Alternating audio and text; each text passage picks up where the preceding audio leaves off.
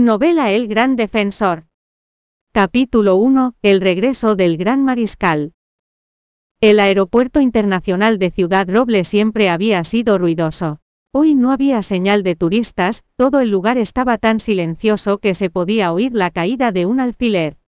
Solo miles de hombres vestidos con uniformes de camuflaje estaban presentes con las armas cargadas. A la expectativa. Zona 1 despejada, zona 2 despejada, el coronel Terán que llevaba dos y tres estrellas sobre sus hombros dejó escapar un largo suspiro de alivio tras escuchar el informe. La zona es segura ya puede bajar Gran Mariscal. Román apagó el puro que tenía en la mano, antes de salir lentamente del jet privado.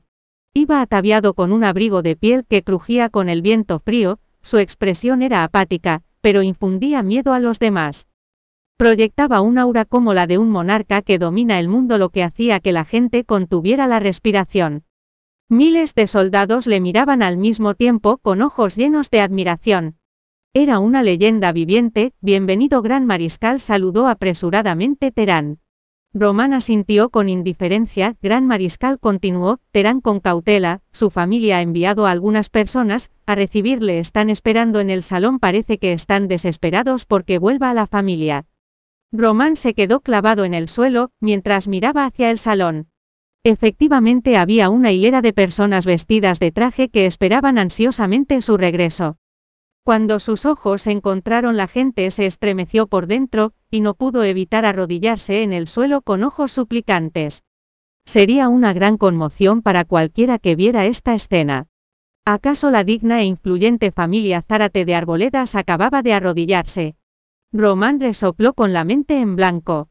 Él, el joven heredero original de la familia Zárate de Arboledas, había sido obligado por el jefe de la familia Zárate a ocupar el lugar de su hermano gemelo en la cárcel, hacía 15 años. Nadie lo había defendido hablado en la familia incluidos sus padres. Salió de la cárcel cinco años después. Y en pocos años se convirtió en un mariscal con un poder sin igual y en el dios de la guerra número uno del mundo. En el pasado, cuando hubo experimentado la crueldad de la vida, la familia Zárate no se había mostrado interesada. Pero ahora que era rico y poderoso, por fin se acordaban de él. Qué ridículo un sentimiento de autodesprecio apareció en el rostro de Román, mientras respondía con frialdad. Diles que en el momento en que la familia Zárate me hizo ir a la cárcel en nombre de mi hermano hace 15 años, Román Zárate murió. El román Zárate de hoy no tiene nada que ver con la familia Zárate de Arboledas, que no me molesten de nuevo, o verán torrentes de sangre derramarse ante sus ojos. Encárgate de ello, Terán, que no interfieras en la recepción de mi boda. Terán asintió apresuradamente, sí señor Román, se acercó al auto de bodas a un lado. Acarició el pendiente de jade que colgaba de su pecho, su rabia se desvaneció entonces apaciguada por un evidente acto de voluntad. No pudo evitar pensar en el origen de ese pendiente de Jade. Diez años atrás, cuando había terminado de cumplir su condena en la cárcel, nadie de la familia Zárate había ido a recogerlo ni siquiera le habían enviado sus saludos. Se habían olvidado completamente de él. No tenía dinero y vivía en la calle, muerto de hambre, y de frío quería acabar con su vida ahí mismo. Pero en ese momento crítico una niña, que pasaba por allí, le dio un abrigo acolchado de algodón, y un pendiente de jade. Este abrigo te mantendrá caliente, y este pendiente de jade te traerá buena suerte, mientras estés vivo hay esperanza. Ella reavivó esa chispa de esperanza en Román que a su vez reafirmó su determinación de hacerse un nombre. Así que se desempolvó, y se embarcó en el viaje de convertirse en soldado. Hubo innumerables ocasiones en las que estuvo al borde de la muerte sin ninguna esperanza de sobrevivir, cada vez que estaba en peligro. Aquella silueta hermosa y bondadosa pasaba por su mente. Ella era la convicción de Román para vivir, y la motivación para seguir luchando. Después de servir en el ejército durante solo cinco años, se había convertido en el mariscal de las Fuerzas Armadas. En medio de una crisis nacional a Román se le había encomendado la misión de liderar miles de tropas y hacer un barrido limpio a través de las fronteras de nueve países. También tenía que obligarlos a firmar el Tratado de Alianza de las Nueve Naciones. Durante cinco años a Román no se le había permitido regresar, se le prohibió utilizar su riqueza y poder a cambio de una competencia justa para las empresas de Yureya en esos nueve países. Desde entonces el gran mariscal había desaparecido. Solo el hombre común Román Zárate regresó a Ciudad Roble, después de eso se dedicó a encontrar a la chica Paola Reyes, quien le dio el pendiente de Jade en aquel entonces, y la cortejó con locura. Tras cinco años de dedicación por fin, llegó a buen puerto. Hoy era el día en que se iba a casar con Paola, y el día en que el Tratado de Alianza de las Nueve Naciones expiraba. Ayer por primera vez en cinco años dejó Ciudad Roble para ir a las Naciones Unidas, a terminar el Tratado de Alianza de las Nueve Naciones, y hoy se apresuró a volver para asistir a la boda. Después de esta noche su poder y riqueza se restablecerían automáticamente. Gran Mariscal dijo Terán entregándole una lista, su gran ceremonia de regreso está programada para dentro de tres días, aquí está la lista de invitados. Por favor dele un vistazo. Román dio un vistazo a la lista y dijo. Envía tres tarjetas de invitación a mi prometida Paola, quiero que sepa que dentro de tres días su marido será el poderoso gran mariscal, que revolucione el mundo. No un hombre de la calle. Una hora más tarde el salón de bodas bullía de ruido y emoción. Los invitados comentaban lo que acababa de ocurrir. Hace un momento un equipo de tropas completamente armadas había enviado tres tarjetas de invitación a la familia Reyes. No era una tarjeta de invitación ordinaria, sino una invitación del gran mariscal, el legendario dios de la guerra a su gran ceremonia de regreso. Todo el mundo sabía quién era el gran mariscal, era rico y poderoso el ídolo de muchos niños y niñas. Los que podían asistir a su gran ceremonia de regreso, eran los magnates de la oficialidad, o los del consorcio. Sin embargo, solo había un lugar para la gente común. Y fue para la familia Reyes, era el máximo honor que se podía recibir. La familia Reyes estaba destinada a tener su propia historia de Cenicienta pasando de la pobreza a la riqueza. La multitud estaba abrumada por la envidia y los celos, por supuesto tenían aún más envidia del novio Román Zárate.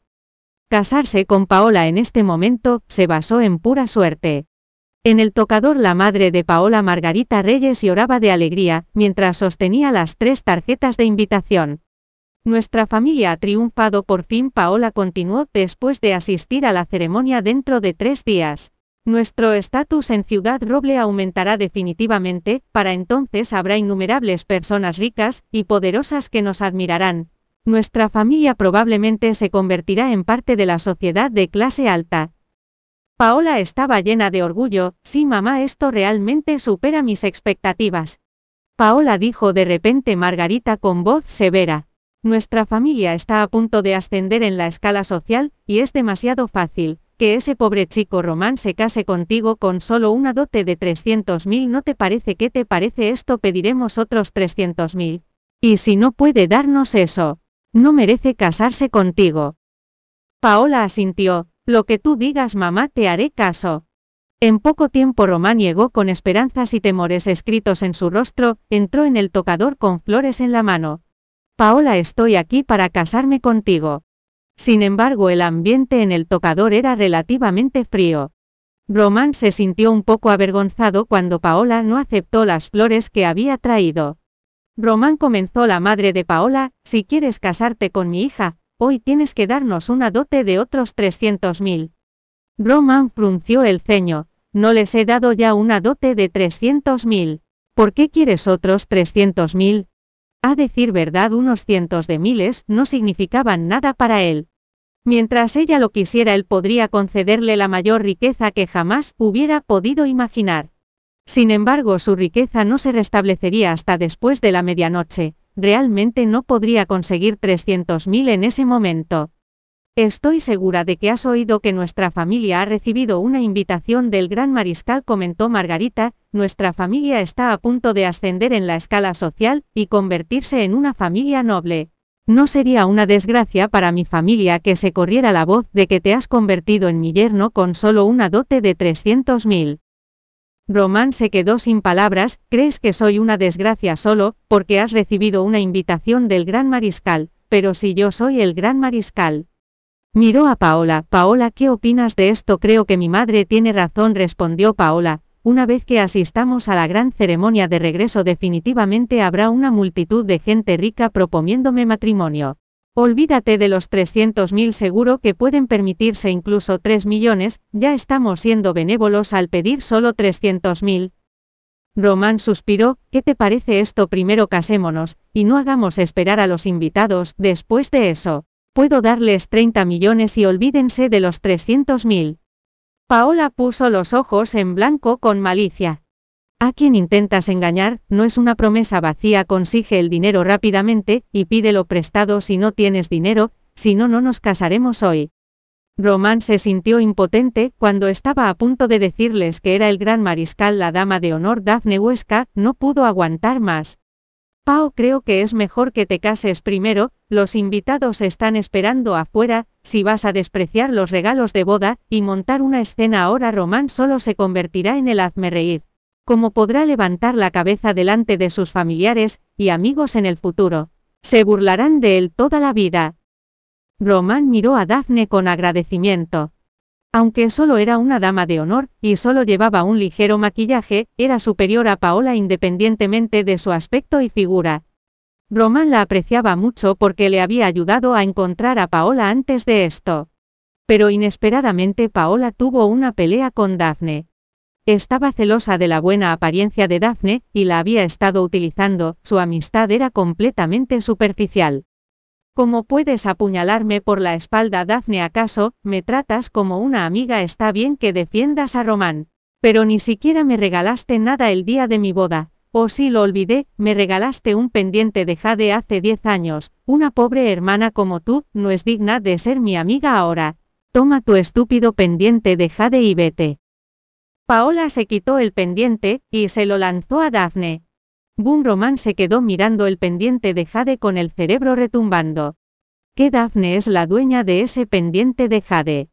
No fue Paola quien me ayudó entonces, fue Daphne.